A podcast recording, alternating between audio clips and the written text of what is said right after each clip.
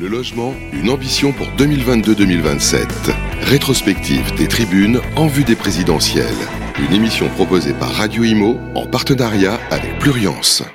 Bonjour à toutes et à tous et merci d'être avec nous dans ce cinquième et dernier numéro de la collection que nous avons développée depuis quelques mois maintenant avec l'association euh, Pluriance, une ambition 2022-2027, vous avez compris pourquoi, bien évidemment. On fait allusion à la campagne présidentielle qui est euh, voilà imminente maintenant. Peut-être que le, le parcours politique, le dessin politique du pays va changer. En tout cas, l'idée de cette collection que nous avons mis en œuvre avec l'association de Pluriance avait cet objectif d'essayer de replacer au cœur du débat public et la politique du logement. Vous l'avez remarqué, elle est quasiment totalement absente, en tout cas elle est assez pauvre en termes d'innovation, et c'est la raison pour laquelle d'ailleurs l'association Pluriance a euh, œuvré pour pouvoir mettre en relief avec l'ensemble de la communauté des filières métiers de l'industrie immobilière, qui je le rappelle aujourd'hui est le poumon économique de notre pays, pour pouvoir faire valoir euh, les points de vue. C'est pas une vision corporatiste, c'est une vision pragmatique car au-delà de tout cela, il a le, problème qui perdure et, le sujet euh, d'actualité, c'est le logement des Français, un logement digne et un logement euh, décent. Voilà, cette collection, je suis très content, très heureux de la conclure avec vous, puisque c'est le fruit aussi d'un travail de plusieurs mois avec euh, nos amis de, de Pluriance. Euh, on va synthétiser, lancer, si vous voulez bien, les amis, une rétrospective que vous retrouvez d'ailleurs sur les réseaux sociaux, en podcast comme d'habitude sur les plateformes d'écoute, avec quatre séquences que l'on va euh, développer. Mais tout d'abord, j'aimerais accueillir sur le plateau celui sans lequel nous ne serions pas là et qui a œuvré, les deux d'ailleurs qui ont œuvré, c'est Jean-Michel Camison, le président de Pluriance. Bonjour Jean-Michel. Bonjour Sylvain, merci pour votre invitation. Ça va très bien, merci. Voilà, et d'ailleurs, euh, un grand merci euh, à Guillaume Martineau et l'ensemble de ses équipes de nous accueillir ici, au siège d'Orpi. On avait souhaité, Jean-Michel, que cette émission se passe en public avec l'ensemble des professionnels qui ont euh, fait le déplacement pour nous écouter. Oui, tout à fait. Je pense que ça conclut en beauté les quatre émissions que nous avons faites ensemble.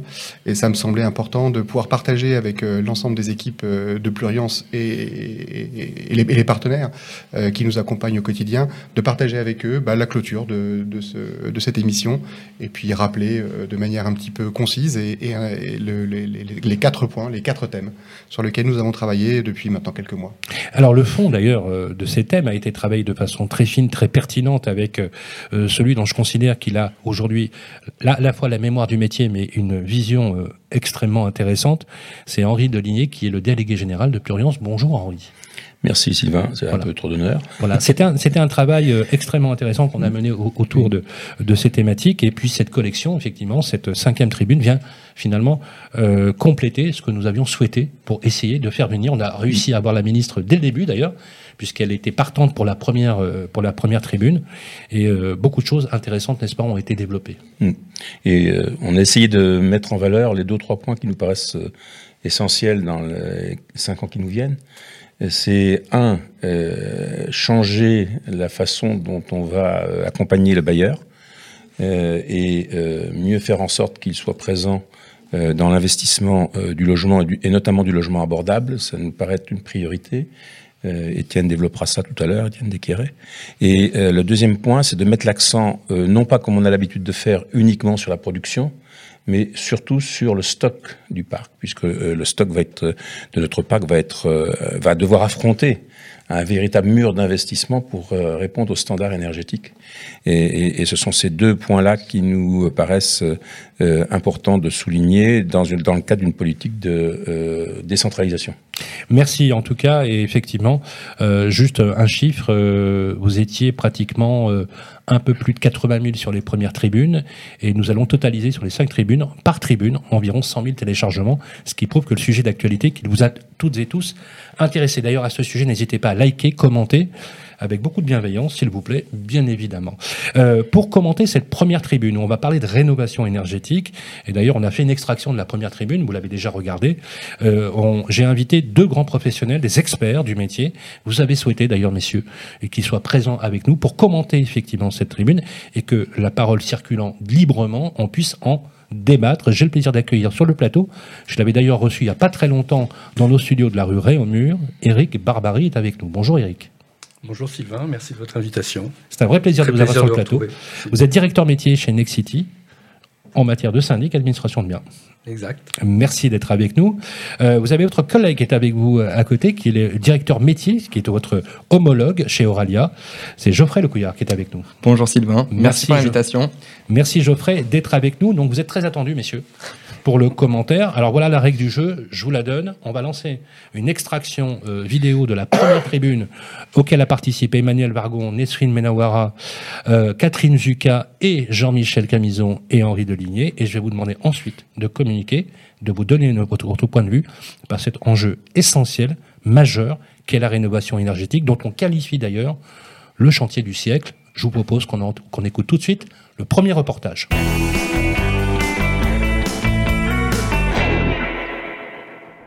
Première tribune de cette collection qui a pour but de faire bouger les lignes et comme on vous l'a dit, on peut pas être plus clair. Le logement, une ambition pour 2022-2027. Vous avez compris pourquoi 2022-2027, un titre qui fait écho à bien sûr euh, euh, cette nécessité de replacer la politique du logement au cœur du débat public. Et le thème de cette première tribune, en partenariat avec nos amis de Plurian, c'est la rénovation énergétique des logements. Un sujet majeur qui suscite à la fois inquiétude et questionnement quant au calendrier volontariste euh, fixé dans le cadre de la loi climat et résilience sur le volet logement. Comment décrypter cet enjeu majeur? C'est tout l'objet de notre débat d'aujourd'hui. L'arrêté Pompili va interdire la location pour les, les, les appartements euh, en étiquette G qui consomment plus de 450 kW an.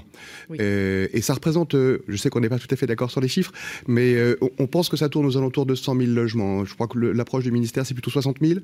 Euh, donc voilà, c'est pas négligeable. 150 citoyens qui ont été tirés au sort pour répondre à la question comment euh, être au rendez-vous euh, de la lutte contre le réchauffement climatique. Et ces citoyens ont identifié la rénovation des logements, des bâtiments et des logements comme un des thèmes importants et nous ont demandé d'avancer pour trouver le bon équilibre entre incitation et contrainte. Et c'est ce que nous essayons de faire à travers cette loi et à travers tout ce que le gouvernement met en place. Alors la loi fixe un objectif et une contrainte, c'est-à-dire interdiction progressive de la mise en location, uniquement de la mise en location, des logements les plus consommateurs en énergie, ce qu'on appelle trivialement les passoires thermiques. Vous avez chiffré vous-même un, un portefeuille à peu près de 600 000 logements qui étaient concernés par euh, cette exclusion. Dont Ah, on- pour 2023. Non, non, non, on est bien d'accord, mais par cette exclusion euh, de, de la location qui va, qui va commencer en 2023. Mais en 2023, euh, il faut avoir conscience que ceux qui vont être les premiers affectés par ça, ce sont les familles les plus en difficulté, vous le, rappelez vous-même, ce sont les marchands de sommeil, ce sont des gens qui, en général, ne passent pas par l'intermédiation. Et, et donc la capacité qu'il y aura de maîtriser et de faire évoluer le, le- le sujet dès 2023 risque d'être limitée. quand on construit, mais comment on construit? C'est-à-dire quelles sont les règles qui seront applicables demain aux gens qui construisent? Parce que moi, je suis sur une ville qui a tellement construit, mais qui a mal construit. J'ai des acteurs du privé qui construisent, mais qui construisent mal sur mon territoire, donc ça crée encore plus du mécontentement. Je pense qu'aujourd'hui, il y a, effectivement beaucoup d'éléments qui font que les constructions sont aujourd'hui bien plus qualitatives que ce qu'on n'a jamais eu et on, on le voit tous les jours. Mais c'est aussi ce qui crée un écart avec l'essentiel, en tout cas de notre activité qui travaillons dans le bâti existant, c'est qu'il y a justement de plus en plus d'écart entre un bâti existant à rénover et une qualité constructive neuve aujourd'hui qui apporte effectivement un confort euh, à tout point de vue. Moi, mon objectif est de travailler le plus main dans la main possible pour qu'on puisse passer ces échéances. Moi, ce que j'aimerais que les propriétaires retiennent, c'est deux choses. Il faut se mettre à faire des travaux, un peu comme des travaux de conformité pour les passoires thermiques, euh, pour les locataires. D'ailleurs, ça améliorera la valeur des biens. Et les propriétaires ne seront pas laissés tout seuls. Il y a des aides, des guichets, de l'accompagnement, du soutien. On va en reparler. on va- on va en parler Donc tout le ceci se déploie et j'ai proposé au, au grand réseau d'agences immobilières de lancer un grand plan de mobilisation des propriétaires bailleurs, tous ensemble, les professionnels avec l'État, pour aller euh, au contact des propriétaires bailleurs, à la fois leur expliquer que ce sujet existe et les rassurer sur euh, la possibilité de les accompagner. Voilà, c'est pas un message d'inquiétude, euh, c'est un message d'accompagnement. Il y a une étape à passer et c'est pour le bien commun parce que c'est évidemment pour la planète et c'est aussi pour euh, le confort des locataires et à moyen terme, c'est pour la valeur patrimoniale des biens.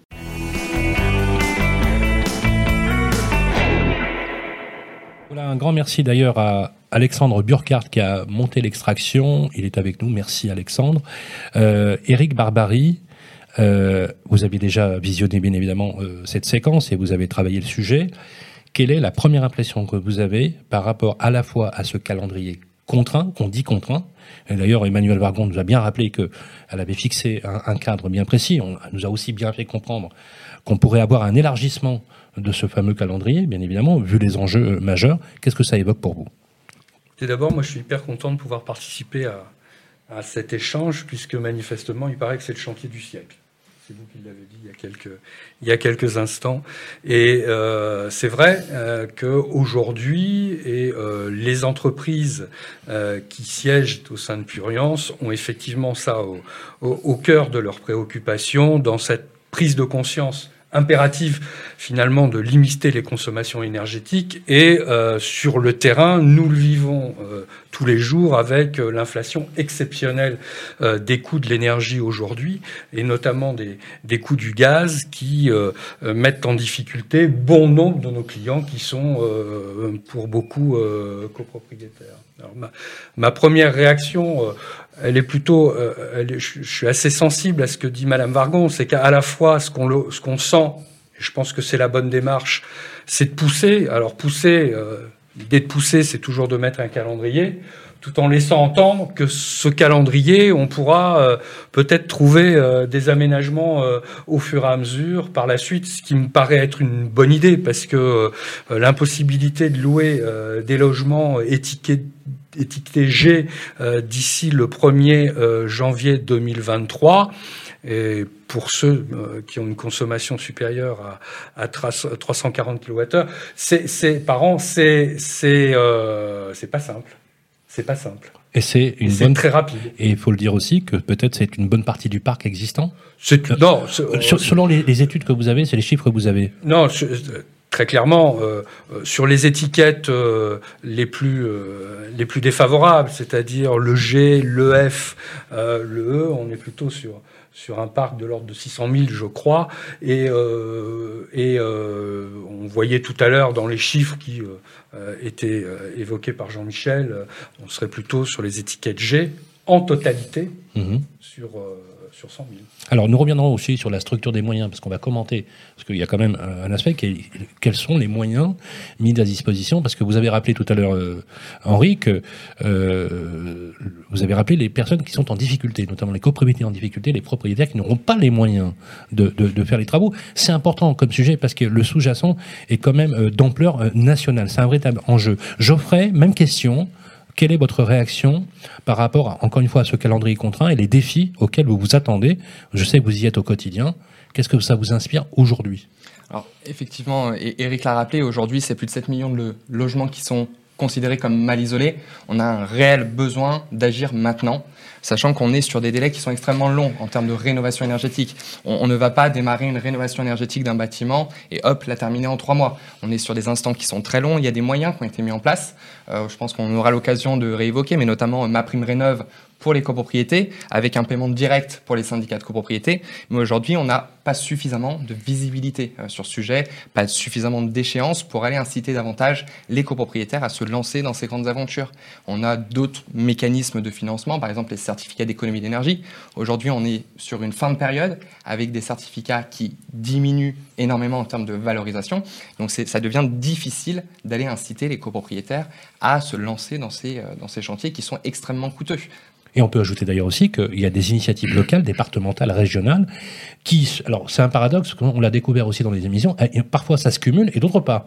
Exactement. Euh, donc euh, les fameuses ALEC justement qui euh, qui permettent effectivement de faire le, le, le complément. On peut aussi rappeler que Ma prime rénov devenue d'ailleurs au 1er janvier 2022 France Innovation, avec notamment le lancement de, de l'accompagnateur Rénov, vous savez, qui est mis à disposition, euh, ne complète pas l'offre euh, globale puisque ce, tout ça est assis sur des conditions de ressources. Exactement. Et en fonction, on peut avoir des primes pour des sorties de, de passoires euh, énergétiques. C'est des choses cumulatives assez compliquées. Aujourd'hui, on estime sur les cinq prochaines années hein, des rénovations pour un coût de 70 milliards d'euros. Donc c'est des projets qui vont être très longs. Considérables. Considérable. Alors, est-ce que l'élargissement de la prime rénov au, sein, au niveau de la copropriété, vous l'avez salué comme démarche? Absolument. Ça a, été, ça a été unanime? Oui, Eric euh, tout, tout, à fait. C'est euh, c'est euh, une vraie innovation euh, parce que ça permet d'adresser directement un ensemble immobilier et ça a été et c'est aujourd'hui un vrai facteur d'émergence de projets. Ça, c'est clair. Euh, mais comme le disait euh, justement Geoffrey, c'est qu'un projet de rénovation énergétique en copropriété, c'est à minima trois ans. Donc, ce que l'on commence aujourd'hui, euh, eh bien, on en verra réellement le résultat euh, dans trois ans. Donc, je pense que les, les, les, les, temps, de toute façon, sont longs. Vous avez commencé à instruire des dossiers à l'échelle de vos copropriétés. Absolument. On a euh, sur des volumes. Sur des volumes. Moi, je peux vous dire qu'aujourd'hui, chez Nexity Oralia, puisqu'on partage exactement les mêmes principes pour déployer ces projets maintenant depuis plusieurs années, on a et on est à plus de 60 copropriétés rénovées. Ou en cours de travaux, et qu'on a de l'ordre de 200 à 300 projets qui euh, ont commencé à émerger. Et, les montants, ça peut monter jusqu'à. C'est quoi le montant de maximum, par exemple, pour ah bah, donner une illustration bah, tout, tout, dépend. On peut aller jusqu'à 20 millions de travaux si c'est une très grosse copropriété. Euh, après, ce qu'il faut avoir, à mon sens, euh, comme idée, c'est qu'en moyenne, pour un, par logement, on est plutôt à de l'ordre de 20 000 euros.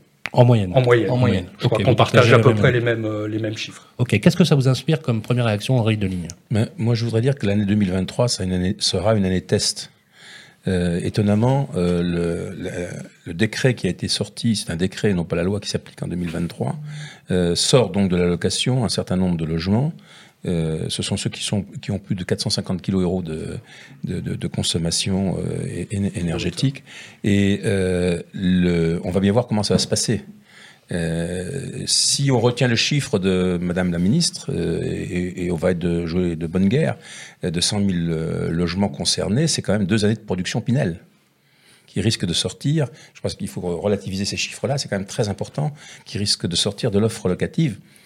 Ils ne sortiront pas parce que euh, on voit bien, ce sont des, des euh, ils passent en dehors des radars ces, logements-là. Ce sont des marchands de sommeil, ce sont des, des, des, logements, des maisons individuelles. Oui, vous l'avez rappelé d'ailleurs euh, dans la première intervention. Voilà, et, et, donc, mais ça, ça, sera quand même une année test.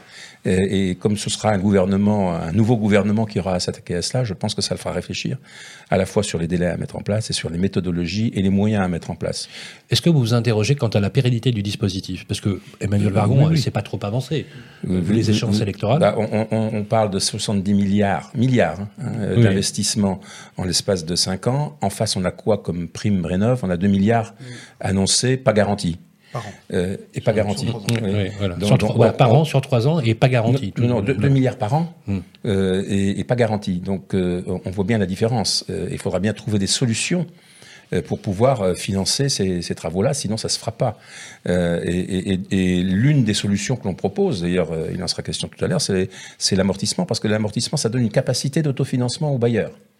Et, et, et, donc, si on donne une capacité de financement au bailleur qu'il n'a pas aujourd'hui, ça lui permet de financer l'emprunt okay. correspondant. donc, on, on développera ce sujet de, tout à l'heure. On sort de ce mécanisme euh, des investissements qui n'ont pas besoin d'aide, de primes pour pouvoir euh, être faits. C'est un, un, élément de financement extrêmement euh, fondamental. Jean-Michel, on l'a bien vu, hein, vous, vous, avez beaucoup parlé avec l'ami, qui, qui, est venu d'ailleurs avec beaucoup de, de bienveillance. Hein, beaucoup de, elle a accepté d'emblée l'invitation, hein, ce qui était bon, ce qui était quand même un bon signe, puisqu'elle n'a pas du tout éludé le, le débat. Euh, qu'est-ce que vous en, sur cette première tribune qu'on a fait ensemble, qu'est-ce que vous en retirez finalement comme, comme éléments qui vous paraissent aujourd'hui à la fois inquiétants mais en même temps encourageants Moi, je pense que la meilleure façon de, de, de, résumer tout ça, c'est de revenir sur les chiffres. On, a, on en a un petit peu parlé, mais les chiffres sont affolants. Euh, Eric a parlé de 600 000 logements. En fait, 600 000 logements, ça ne correspond qu'aux étiquettes G le, le, parc qui pourrait être touché euh, sur les étiquettes euh, F et G, c'est 1,6 million. Et si on rajoute, alors c'est effectivement, l'horizon est un petit peu lointain, un peu plus lointain, si on, on rajoute les étiquettes E, on arrive à, aux, aux, alentours de 3 200 000 logements concernés. Donc ce chiffre-là, il est monstrueux sur un parc qui compte 7 millions de logements. On est donc à 45% du parc locatif privé qui pourrait être impacté par, euh, par ces obligations. Et si on corrèle euh, ces chiffres euh, au budget nécessaire, euh, on a parlé de 70 millions, mais encore une fois 70 millions, milliards, milliards pardon, milliards, oui, 70 milliards, bon, on peut se tromper. bah, avec 70 millions, on fait pas grand-chose, mais avec 70 milliards, on pourrait penser qu'on fait quelque chose. Et en fait, les 70 milliards ne correspondent que aux étiquettes F et G. Si on intègre dans le lot euh, les étiquettes E, donc celles qui, euh, qui auront des obligations dès 2035, on, on, est, on est plutôt aux alentours de 600 milliards. Donc 600 milliards. Alors, c'est pas le chantier du siècle, c'est le euh, chantier le chantier, l'univers. oui, quoi, ouais, carrément. ouais. 600 milliards, euh, on, on enlève les, les, les 2 milliards non garantis par an sur 3 ans, ça fait 6 milliards, il en reste encore un énorme paquet. Et même si on, on, on enlève, et Geoffrey l'a très bien souligné, et même si on enlève euh, les C2E, euh, on va encore avoir un reste à charge qui est phénoménal. Donc en fait, si on, on- on résume, on dit que le chantier est titanesque, hein, près de 3 200 000 logements à rénover en l'espace de 10 ans, avec certes une montée en crescendo, euh, pour un budget euh, monumental de 600 milliards. Et, aujourd'hui, on va l'inquiétude qui, euh, qui, qui nous caractérise dans le monde de l'immobilier, c'est de se dire comment va-t-on faire? Puisque de toute façon, là, il est clair que l'équation ne peut pas être résolue. Or, euh, l'ensemble des professionnels de l'immobilier sont d'accord pour dire que ce chantier est obligatoire, ce chantier est indispensable. Donc, il va falloir trouver dans les années qui viennent les moyens tant financiers qu'humains pour euh, mener ces travaux. Et pourquoi je, dis humain C'est parce qu'aujourd'hui, nous traversons, alors, le, Covid, euh, la guerre en Ukraine, je pense, sont des éléments qui viennent, renforcer ce manque, mais on a aujourd'hui sur le marché euh, une pénurie de compétences euh, au, au niveau des fournisseurs qui vont travailler ces sujets-là, des couvreurs, des électriciens, etc. On, on a du mal, en fait, à avoir Oui, euh, c'est des pas le tout fournisseurs. Et non, faut pouvoir faire. l'industrie, Mm, mm. la structuration, Voilà, de l'industrie c'est un de- vrai de- sujet. Ah oui, bah- Aujourd'hui, il y a des carnets de commandes et on le voit tous les jours. Et d'ailleurs, vous le vivez, hein, d'ailleurs tous les jours, où les gars ils vous disent, je touche pas Ah, avant clair. six mois, un mais, an. mais quoi. on est bien. C'est exactement Ah. les sujets au- auxquels on est confronté aujourd'hui. Non seulement on a ce problème de, de- de pouvoir de, de trouver des fournisseurs qui, qui vont être en mesure de pouvoir euh, gérer un, un chantier aussi monstrueux, et puis derrière, euh, on, on a également euh, le- le- la, la disponibilité des équipes. hein. Euh, même si on est sur 10 ans, il est clair qu'aujourd'hui, euh, on- on- les, les- les- les planètes ne sont pas alignées. Trop de volume, pas assez d'argent, pas assez de professionnels. C'est Voilà. très clair. Alors justement, en- Éric Barbary, parlez par bien proche du micro Oui. pour qu'on vous entende bien. Juste, juste alors, c'est un, c'est un tableau qui est vertigineux, euh, Jean-Michel, euh, mais je crois que euh, on peut quand même être optimiste. Euh, alors, sur les moyens financiers, sur tout ça, on, va voir.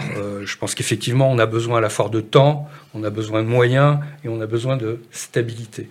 Mais ce qu'on sent néanmoins auprès de nos clients hein, communs tous les jours, c'est que c'est des sujets qui commencent à émerger, vraiment.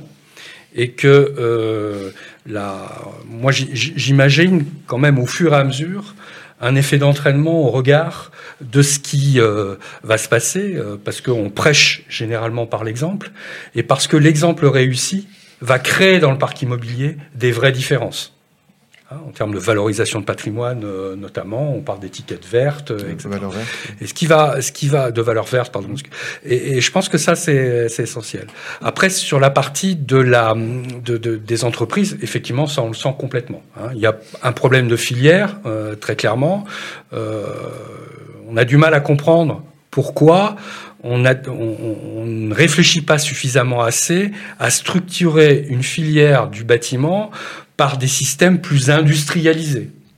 Autrement dit, euh, il n'y a pas plus euh, euh, équivalent à un immeuble des années 60 qu'un autre immeuble des années 60. Et en réalité, on traite ces sujets à chaque fois par unité, euh, plutôt que de, de- de- de mettre en place des moyens et en tout cas euh, une évolution de la filière qui permettrait à la fois d'aller peut-être plus vite et de baisser, et de Eric- baisser les coûts. peut-être. Eric, Voilà. que, je- qu'on nous- que nous comprenions bien.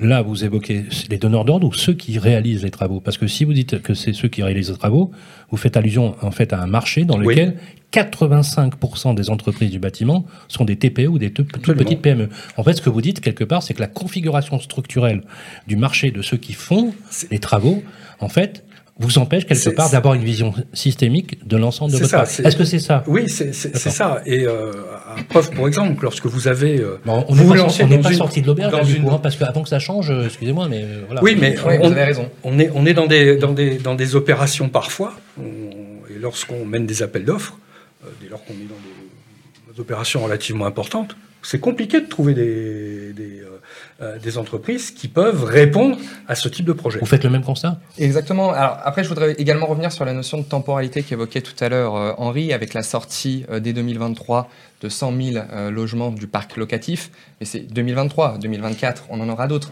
Et la temporalité est vraiment un sujet euh, en copropriété, notamment euh, pour les la prise de décision en assemblée générale. On sait très bien qu'une copropriété se réunit généralement une fois par on an. sait qu'on manque de logements, Voilà. quand on voit ces chiffres, ça fait ça fout les jetons. Donc quoi, il faut vraiment. laisser du temps. Il faut laisser du temps pour que les immeubles puissent prendre les bonnes décisions pour être réhabilités. Euh, 2023, c'est une échéance qui est beaucoup trop tôt. On rajoute à tout ça le contexte Covid, les assemblées générales en vote par correspondance, où finalement la prise de décision, soyons clairs, il n'y en a pas eu. On pas. eu- voilà. ah, oui. Oui. On ne peut pas décider de plusieurs millions d'euros de Bah, travaux en vote par correspondance sans, sans exposer. Malheureusement, ce contexte aujourd'hui, il continue, il perdure.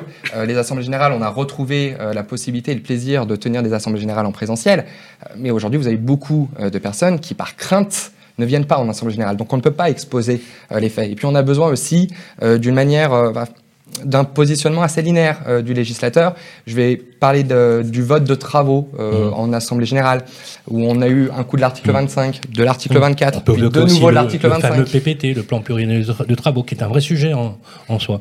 Puisque avant de faire les travaux, encore faut-il faire les diagnostics, encore faut-il faire les DPE, encore faut-il, effectivement, d'ailleurs, euh, parmi nos invités, nous avons nos, nos amis de la société Axéo, je peux vous dire qu'ils ils y sont confrontés tous les jours.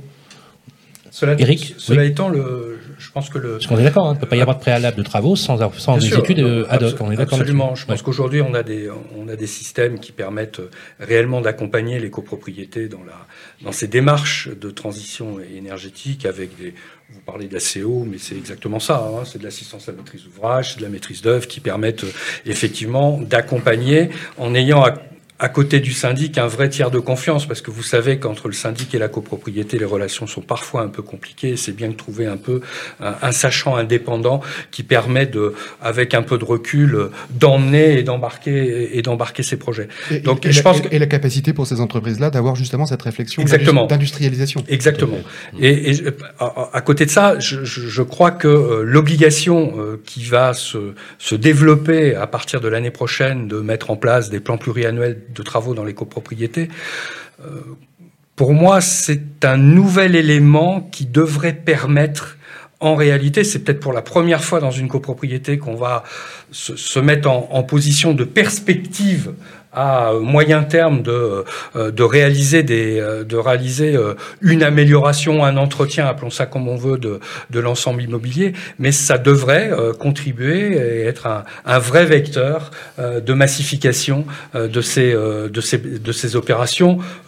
que l'on espère d'ailleurs dans la plus grande partie Finalement, des cas. du- d'une- euh, cette contrainte peut être de- devenir une, une opportunité? Il nous reste deux minutes pour conclure, justement, euh, pour justement synthétiser ce que nous disions. Geoffroy, Geoffrey, pardon, est-ce que vous êtes d'accord que cette contrainte absolue va pousser la filière à, à la fois à s'organiser par nécessité et finalement à changer un peu le paradigme de rapport entre les copropriétés et les propriétaires bailleurs Alors, si on parle des effectivement dispositions qui ont été prises par la loi climat et résilience, on a tous salué le fond des dispositions avec la création du PPT. Oui, très juste. Ce qu'on a pu regretter, c'est l'empilement de textes qui devient assez complexe à expliquer aux copropriétaires. On pourrait même parler d'inflation normative. hein. Voilà, c'est ça, le PPT, le DTG d'un côté, euh, le fonds de travaux qui va, euh, qui va évoluer.